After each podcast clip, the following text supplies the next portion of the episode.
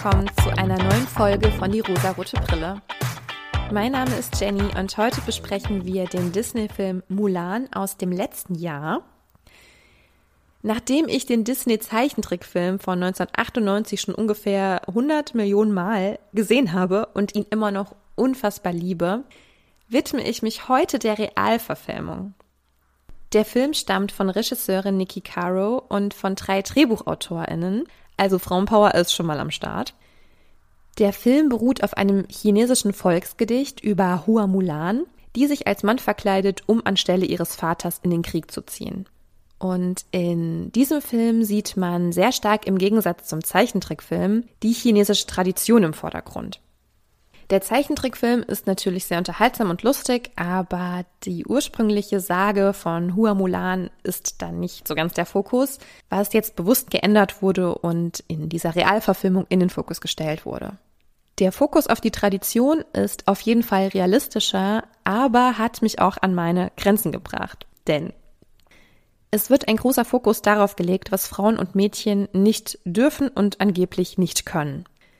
Mulan bewegt sich gerne, sie klettert, sie kämpft, sie übt den Schwertkampf. Und dies dürfen eigentlich nur Jungen und Männer, denn nur diese haben das sogenannte Qi in sich und dürfen ein Schwert führen. Also nur sie sind dem irgendwie würdig oder so. Und by the way bedeutet Qi Lebensenergie, die durch unseren Körper fließt, aber offenbar nur durch männliche Körper. Als Frau hat man sich sittsam und unaufmerksam zu verhalten, Mulan aber tut dies nicht und ihre Familie schämt sich für sie, weil sie sehr oft auffällt durch ihr Fehlverhalten. Denn damit bringt man Schande über die Familie. Man wird von der Gemeinschaft nicht mehr akzeptiert und ausgegrenzt. In der chinesischen Tradition ist es nämlich so, dass es eine Rangfolge in der Familie gibt, die man sehr streng beachten muss. Also Ältere werden immer mehr geehrt als Jüngere. Also Jüngere haben sich immer unterzuordnen. Das wichtigste Erziehungsmittel ist die Kritik, denn mit Kritik soll das Lernen und die Wertevermittlung gestützt werden. Einem Kind wird nicht so viel Anerkennung entgegengebracht für Dinge, die es geleistet hat, sondern eher Kritik für die Dinge, die es eben noch nicht geleistet hat. In der Realverfilmung geht es auch sehr viel um Ehre. Man soll seiner Familie Ehre bringen. Und dies tut man am besten, indem man immer schön im Muster bleibt und tut, was von einem erwartet wird. Also als Mann hat man stark zu sein und als Frau eine gute Ehefrau. Mehr Attribute braucht's irgendwie nicht. Sobald man nicht den Erwartungen entspricht und sich dagegen stellt, bringt man Schande über die Familie. Das ist ein sehr hoher Druck, der da auf Kindern und jungen Menschen lastet. Und das ist auch der Punkt, den ich sehr schwierig finde. Denn ich kenne dieses Gefühl selbst sehr gut. Eltern und Familie haben hohe Erwartungen an Kinder und Enkel und oft ist es sehr, sehr schwer, diesen zu entsprechen. Vor allem dann, wenn man wirklich so gar nicht in das heteronormative Bild unserer Gesellschaft passen möchte, indem man Karriere macht, heiratet, 1,4 Kinder bekommt, nachdem man sich hochverschuldet hat, um Eigentum zu besitzen, und dann muss man natürlich auch die ganze Zeit unfassbar glücklich sein. Ich finde nicht, dass dieser Lebensentwurf falsch ist, ganz und gar nicht. Aber oft werden diese Wünsche in uns reif, weil wir es so vorgelebt bekommen. Und zwar nur so, nur so kann man glücklich werden und darf man auch glücklich werden. Menschen, die nicht so leben, die können nicht glücklich sein. Und wenn man so lebt, dann muss man glücklich sein, dann darf man auch nichts kritisieren. Es wird den Kindern etwas auferlegt, was diese vielleicht mit Freude tragen wollen, aber eben vielleicht auch nicht. Und es ist manchmal so, dass ihnen eben keine Wahl gelassen wird. Es wird sicherlich auch Familien geben, die diese Wahl auch gerne offen lassen und die ihr Kind immer unterstützen und immer supporten, egal welchen Weg es eben wählen möchte. Ob es ein eher traditioneller, konservativer Weg ist oder ob es ein eher progressiver Weg ist, der ja nicht so ganz diesen Normen entspricht. Aber oft sind es eben auch Dinge, die wir uns als Individuum gar nicht aussuchen können. Denn ich kann mir nicht aussuchen, ob ich heterosexuell bin oder ob ich homosexuell bin, ob meine Interessen und Fähigkeiten vielleicht eher in der Naturwissenschaft liegen oder vielleicht eher im künstlerischen. Das sind ja Dinge, die kann man fördern und auch unterstützen, aber nur weil ich sehr viele naturwissenschaftliche Förderungen bekommen habe und meine Eltern das ja sehr wichtig finden zum Beispiel, heißt es nicht, dass ich das gut kann und dass ich mich dafür interessiere. Vielleicht liegt mein Können und meine Fähigkeit eher darin, irgendetwas Künstlerisches zu kreieren und zu erschaffen. Und genauso andersrum. Ich wünsche uns übrigens allen, dass wir uns alle selbst verwirklichen können, ohne den Druck unserer Eltern. Aber kommen wir einmal zurück zum Film. Denn auch in der chinesischen Familie ist es so, dass die jüngere Generation der Älteren ihr Leben verdankt. Also sie verdankt ihr Nahrung, Kleidung, Bildung, kurzum alles, was sie eigentlich hat. Und für die jüngere Generation folgt daraus eine lebenslange Bürde. Sie ist der Älteren immer untergeordnet, verpflichtet und schuldet ihr Gehorsam. Die chinesische Tradition verlangt, dass die jüngere Generation die ältere Generation stolz und glücklich machen muss. Denn es ist eine Ehre, den Älteren zu dienen und sie im Alter zu versorgen. Mit dieser Bürde habe ich echt ein Problem. Denn ich finde, das ist meine persönliche Meinung, ihr dürft gerne eine andere haben, wie immer. Ich denke, dass wir nicht geboren worden sind, um unsere Eltern glücklich zu machen. Wir sind unseren Eltern nichts schuldig. Denn wir haben nicht um dieses Leben gebeten und Elternschaft darf meiner Meinung nach keine Rechnung aufstellen, um irgendwann etwas zurückzuverlangen. Also seien es Enkelkinder, Besuche, bestimmte Bildungswege und so weiter und so weiter, was ich eben schon ausgeführt habe. Mir ist das ganz, ganz wichtig, das zu sagen, denn genau das Thema hat mich bei Mulan ziemlich herausgefordert. Es hat mich ziemlich getriggert, da ich einen persönlichen Bezug dazu habe.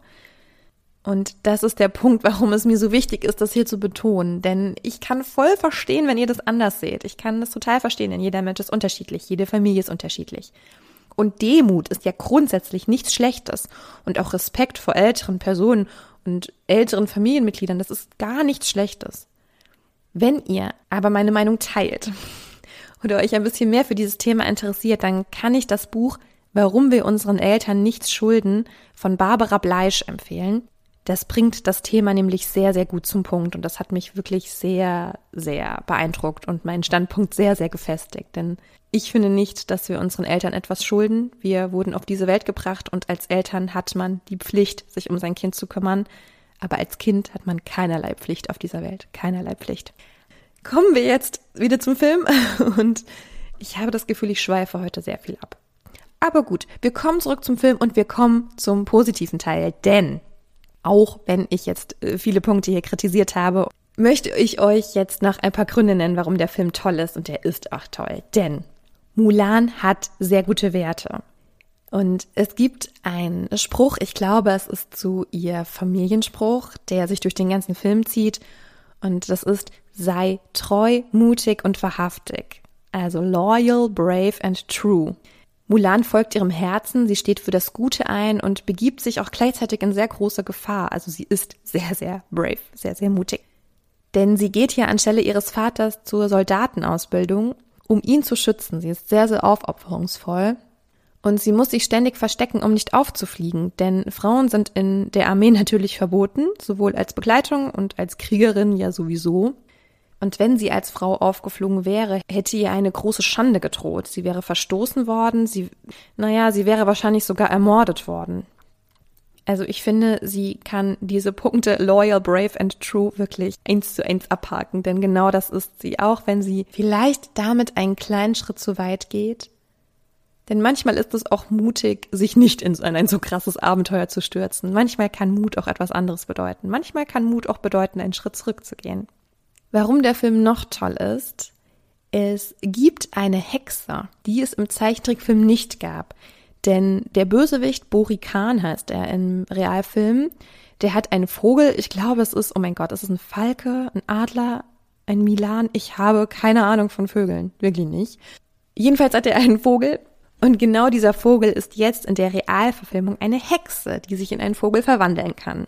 Vielleicht habt ihr in den letzten Folgen schon ein bisschen gemerkt, wie gut ich Hexen finde. Diese Hexe jedenfalls wurde von der Gemeinschaft verstoßen, da sie sich offenbar falsch verhalten hat. Sie wurde ins Exil geschickt und sie sagt auch zu Mulan, wir beide sind gleich. Ich frage mich, was hat sie getan? Was hat sie getan, dass sie verstoßen wurde?